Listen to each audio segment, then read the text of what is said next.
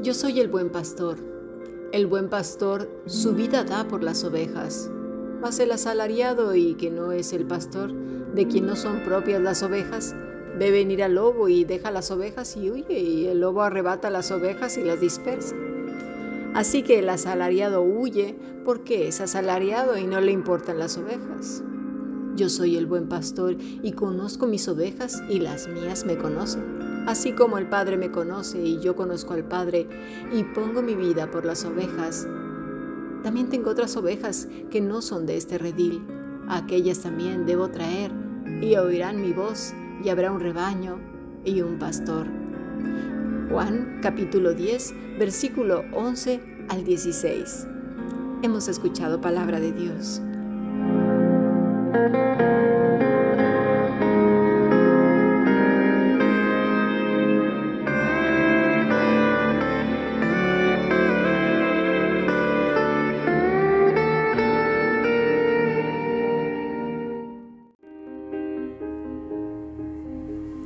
La Fundación Bíblica te invita a participar tanto de esta aula internacional hoy apegados a él, como sus cursos online en mol.fundacionbiblica.com. También Adoración de Siervos todos los martes a las 7.30 de la tarde España a través de nuestro canal de YouTube. Para cualquier información escribe a fundacionbiblica.gmail.com. Aprendamos juntos del Maestro. Te esperamos.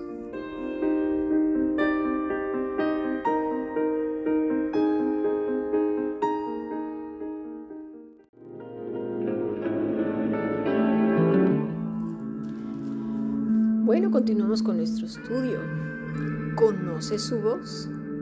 Estos días hemos hablado mucho de nuestros trasfondos y que estos pueden influir en mucho en la manera que aprendemos, aplicamos y comprendemos las escrituras porque como hemos visto también, un buen estudiante debe despojarse de todo prejuicio, tradición y derribar todo estandarte para poder aprender como niños delante del maestro. Y cuando digo de estandarte, me refiero a eso que peleamos por cuestiones de denominaciones, como si fueran partidos políticos, era lo que faltaba. Si nuestro corazón nuestra mente está plagada de voces de otros, de enseñanzas previas que tomamos como ley medo-persa. Será muy difícil poder abrir nuestro corazón al Señor para ser enseñados. ¿Por qué? Pues nada, porque todo pasará por el filtro del que consideramos nuestro mentor. Veamos un ejemplo. Vamos a Juan capítulo 1, versículo 35. El siguiente día otra vez estaba Juan y dos de sus discípulos, y mirando a Jesús que andaba por allí, dijo, ¿quién? Digo, hago una pausa aquí. ¿Quién lo dijo? Fue Juan el Bautista, ¿eh? Dijo, he aquí el Cordero de Dios. Le oyeron hablar dos, los dos discípulos y siguieron a Jesús. Bueno, ¿quiénes eran esos discípulos? Que después se lee más adelante pues era Andrés, Pedro y Juan, eh, y Juan, no el Bautista, sino el que escribe el Evangelio. ¿De quién eran discípulos? Pues de Juan el Bautista. Pero al momento que oyeron a Juan el Bautista quién era Jesús, ¿qué fue lo que hicieron? Pues de inmediato siguieron a quién? Al Cordero de Dios que quita el pecado del mundo. Supieron que Juan era solo el que preparaba el camino para alguien mucho mayor, que era el Cordero de Dios. Lo penoso de los estudiantes de teología es que como en los tiempos de Corinto, siguen a hombres y tendencias y denominaciones y levantan estandartes y hacen suyas esas ideas. Se quedan con sus mentores en lugar de seguir al Cordero de Dios que quita el pecado del mundo. ¿Sí? Dejando de lado lo que dice la Escritura, aunque digan lo que digan, ¿sí? Que siguen al maestro, que no sé qué, cuando en realidad sus libros de texto son los que son para ellos la verdad y su autoridad. Así que yo pregunto, ¿qué diferencia hay entre la religión tradicional en la que dejaron de lado la escritura para que su autoridad fuera lo que ahora mismo se le llama como el papado, ¿no? Y todas sus leyes que ponen. Al final de cuentas no hay ninguna. Porque cuando se asume la postura de un humano, la autoridad descansa en dónde? Pues en el humano y no en Dios. Aunque con palabras muy adornadas y elocuentes se diga lo contrario.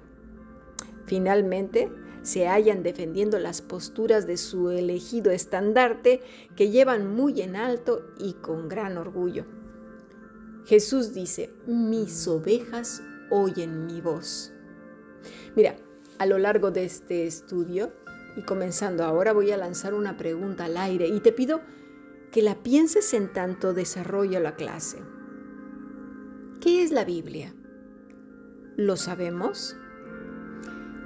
Los académicos tienen diferentes libros para argumentar y apoyar su tesis frente a los inductos y así poder enseñar todos sus descubrimientos, experimentos, aciertos, desaciertos, lo que la historia registra en cuanto a hechos significativos, ¿sí? en lo que es nuestras vidas como humanos, y también que aportan nuestro crecimiento mental, cultural, espiritual y académico.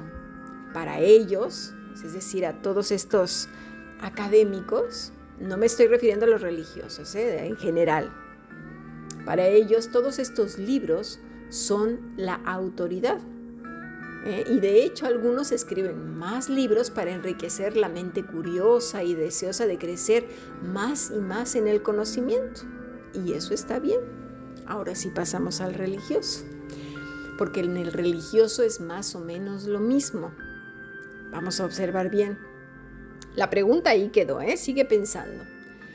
Para el religioso, este sigue las tradiciones que significan lo más importante para su vida, incluyendo los libros que parten de unos siglos que son muy significativos. Podríamos decir que desde finales del 14, 15, 16 y hasta el 17. Para ellos, estos son las columnas de su espiritualidad que marcarán y marcan su redención, su vestido, además, su peinado, arreglo personal, la música que oyen, lo que ven, lo que leen y hasta algunas palabras que es la jerga que ellos usan. Es decir, estos siglos y sus personajes son los que marcan su redención. Y todo gira alrededor, ¿verdad? de, Cristo, lo que gira alrededor de Cristo es la cultura de esa época, pues para ellos es sagrada, es lo más. Hay otra corriente de religiosos que viene también muy marcada por otra tendencia, ¿sí? No me estoy refiriendo a estos de, los, de estos siglos que mencioné. No, no, no, esto es como algo un poco extraño. Está más marcada por la magia, por el politeísmo, por los conjuros mágicos, las horas específicas en las que es más fácil comunicarse con los espíritus y ser sensible a ellos. Estos sueños, así como que le llaman sueños lúcidos, en que parece que la persona entra en un estado entre que está despierto y dormido y que tiene experiencias raras en donde el cuerpo siente escalofríos, como que se eleva un roce en la piel, un ligero soplido en el oído, como que se menea de un lado a otro como si se estuviera meciendo.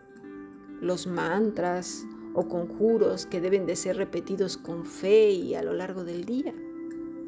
Y dirás, ¿qué tiene que ver una cosa con la otra? Bueno, vamos a ver cómo nuestros trasfondos nos hacen escuchar más la voz de nuestra cultura que la de Dios. Vamos a poner un ejemplo. Supongamos que entra una mujer que ha sido abandonada por su marido en, el, en, nuestro ejemplo, ¿eh? y la ha dejado con tres niños. Bueno, entra a casa de una bruja, ¿sí? de estas que les encanta leer las cartas y la mano y hacen preparados y limpias y cosas de eso. Y le dice a la bruja, y le dice, perdón, la bruja, noto que vienes muy afligida que estás pasando por una gran prueba. La mujer entonces se queda sorprendida y dice, ¡Wala! Esta sí que es de las buenas. No se pone a pensar que es como cuando vamos al médico, ¿verdad? No nos dice el médico, sospecho que estás enfermo. Pues claro que no, porque a eso vamos al médico, porque estamos enfermos, ¿no? Nosotros tenemos una cultura en la que vamos ya casi muriéndonos para ir al médico, nunca es para prevenir. Bueno, la mujer le dice a la bruja que su marido la ha dejado, que tiene tres niños y que ahora no sabe qué hacer, que está sufriendo muchísimo, que está sola en el mundo, que ama a su marido y que él quiere que vuelva, por favor. Bueno, la petición es buena, ¿no?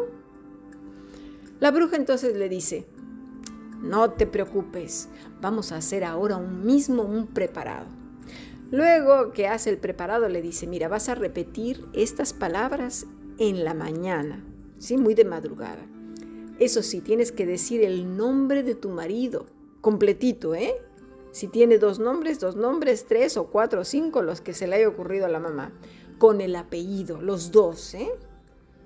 Y luego, durante el día y finalmente en la noche, ya muy tarde, así, ya cuando todos están dormidos, ya verás que con eso lo vas a traer otra vez. Y si no funciona, vienes. Bueno, al cabo de una semana, el marido no vuelve. Y le dice la bruja, bueno, es que no lo has hecho con fe. Necesitas tener fe. Mira, te voy a dar otros más para que los repitas, pero para hacerlo más poderoso, ahora con tus hijos, todos juntos. Bueno, esto es más o menos lo que se vive en los ritos y tradiciones de los brujos y de los magos. Vamos ahora a poner un ejemplo de un religioso entra la misma mujer explicando lo mismo.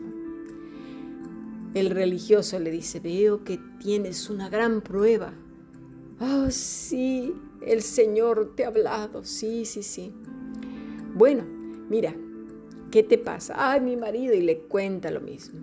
Oh, te voy a dar una lista de promesas que vas a repetir todos los días. Pero eso sí, tienes que decirlas con fe y ya verás que todo va a estar bien. Si no, vienes. A la semana viene la misma mujer con un desconcierto tremendo. ¿Por qué? Porque el marido no ha vuelto. Entonces el religioso le dice, ah, bueno, es que no has tenido fe, ¿verdad? Te pusiste de rodillas. No, ah, fue por eso. ¿Cantaste tres canciones antes? No, ah, fue por eso. Eh, ¿Dijiste alguna majadería durante el día? pues creo que, me parece que no, pero la pensaste. No lo sé, creo que sí. Ah, seguro que fue por eso. Eh, examina bien, a ver, saca la lista de pecados, a ver si encuentras aquí, sale una lista de 200 pecados, pues claro.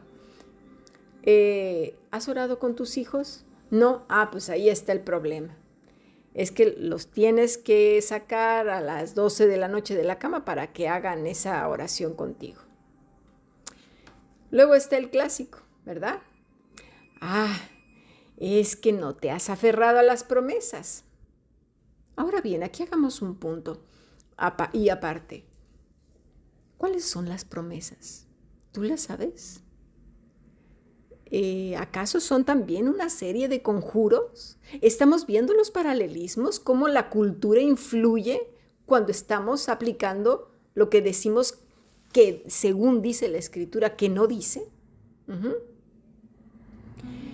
Porque también está el que no falta que en una oración saca un pergamino de promesas, ¿verdad? Que hay libros de puras promesas y las lee todas. Porque se tienen que cumplir. Tú lo dijiste y tú lo cumplirás, Señor. A ver cómo le haces, ¿eh? ¿Qué es la Biblia? ¿Es eso lo que acabamos de leer? Un libro de hechizos, un libro en donde tú me tienes que cumplir, Señor, haga lo que yo haga, sea quien sea, me tienes que cumplir. ¿Qué es la Biblia? La Biblia es la voz de Dios. Es Dios hablando a los hombres. El Espíritu Santo guía a los hijos de Dios a entender la voz de Dios, a comprenderla, a reconocerla a vivificar el alma, a redarguirlo, convencerlo de pecado, a reprenderlo, a instruirlo, a glorificar a Dios y a honrarle. Que el hombre descubra su propio significado y propósito. ¿No lo entendemos? Es Dios conversando con el hombre, transmitiendo su plan de redención a una humanidad que estaba destinada al juicio eterno. En Génesis se nos dice qué pasó ese fatídico día en que Eva prefirió conversar con Satanás y poner en duda a Dios, despreciándolo por completo. El día en que Adán escuchó y dio oído, prefirió la voz de un humano caído antes que la voz de Dios despreció a Dios. Desde entonces, nuestras tendencias son las mismas. ¿Eh? Memorizamos las, las palabras de Dios, ciertos versículos como un rezo, pero a la hora de escuchar la voz, oímos la voz de los hombres y a ellas les otorgamos el derecho, la autoridad sobre nosotros y les tememos muchísimo más que a Dios. Porque nos salen con esos chantajes, si te vas, te sales de mi cobertura. ¿Y qué cobertura? ¿Tú qué cobertura tienes? Si eres un mortal igual que yo, pecador igual que yo. ¿Lo, entendemos? Yo no estoy hablando de faltar al respeto ni, ni de mantener un orden. Pero una persona que chantajea a otra, la manipula e intenta condenarla si no se sujeta a esa persona, a su voluntad, por favor, necesitamos aprender a conocer a Dios. Pero lamentablemente así de drástica es nuestra tendencia, ¿verdad? A menospreciar la voz de Dios y escuchar a los hombres. ¿Por qué? Porque tememos más que nos echen de un grupo, o como los religiosos hicieron con Jesús cuando les confrontó por seguir precisamente sus religiosidades hechas por ellos mismos, tomando como excusa la ley de Moisés. Vamos a pasar a nuestro siguiente podcast.